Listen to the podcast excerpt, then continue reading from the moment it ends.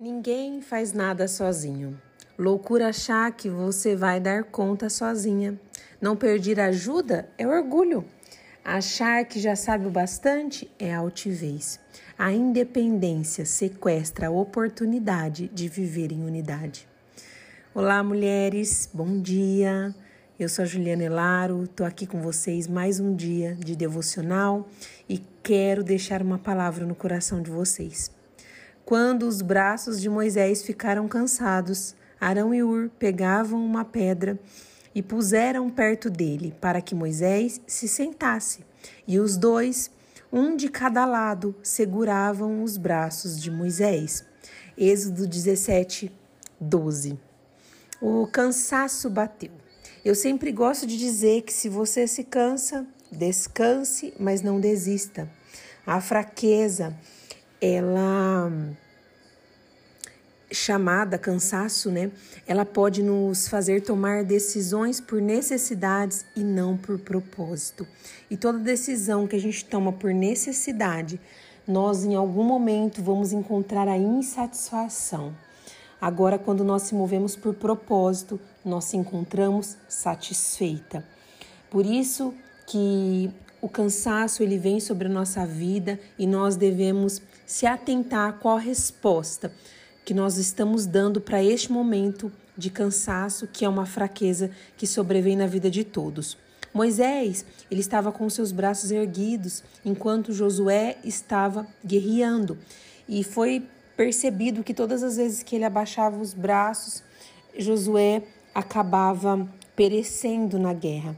Só que ele se cansou, seus braços cansaram. Eu estou falando de um homem e estou falando de uma humanidade, e a fraqueza tem muito a ver com a nossa humanidade. A fraqueza revela a nossa humanidade. Por isso que eu disse que existe um poder na nossa fraqueza, para nos lembrar quem somos, né? E quem somos sem Deus. Então Arão e Ur auxiliam a Moisés. Moisés era um líder. E ele entendeu naquele momento que ele não daria conta sozinho, que ele não poderia resolver sozinho, apesar do cargo que ele ocupava, do lugar que ele ocupava e como ele era visto. Então, por quê? Porque a canseira apareceu. Ele era líder, mas não deixava de ser humano. Ele era um homem capacitado, escolhido por Deus, mas não deixava de ser humano, de ter as fraquezas que vêm com a humanidade. Trabalhar em unidade é algo estipulado por Jesus. E muitas vezes nós fugimos deste lugar. Por quê? Porque as pessoas são falhas, são fracas e no meio de suas fraquezas elas vão nos decepcionar. E ainda assim, nós fomos criadas para andar em unidade e não estarmos sozinhas, mesmo se você foi decepcionada, frustrada. O próprio Jesus, ele trabalha em equipe. O propósito do Senhor sempre é individual, mas para que nós venhamos desenvolver no coletivo para atender uma necessidade da humanidade. Jesus era o único que iria morrer e ressuscitar, mas ele trabalha no coletivo. Ele chama doze e ainda continua nos chamando. E o que acontece? Por que, que ele veio? Por que, que ele trabalhou no coletivo? Qual era o propósito? Que ele viesse morrer. Para quê? para atender uma necessidade da humanidade, nos garantir salvação. Em meio à fraqueza, nós começamos a nos permitir ser auxiliadas, e isso é muito poderoso, porque aí a comunhão vai sendo trazida para a nossa vida. E andar em comunhão é nos permitir crescer. Como seria bom se todas nós fôssemos rodeadas de pessoas que concordam com tudo que nós falamos e pensamos e ainda faz tudo de maneira que nos agrada. Na verdade, seria uma tragédia. O proverbista ele disse que assim como o ferro afia o ferro, o companheiro aperfeiçoa o seu companheiro. Ou seja, é nas diferenças que nós somos amadurecidas. Olhar é, para nós e vermos as nossas imperfeições e a imperfeição, a imperfeição dos outros é o que nos desenvolve. Então, estar no coletivo, andar, estar em comunhão, em comunidade, isso é muito poderoso. É estabelecido por Jesus.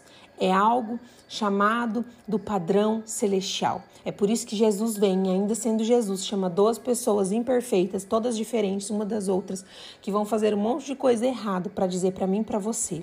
Você precisa andar em unidade. E eu quero dizer isso que o próprio Jesus sentiu essa necessidade.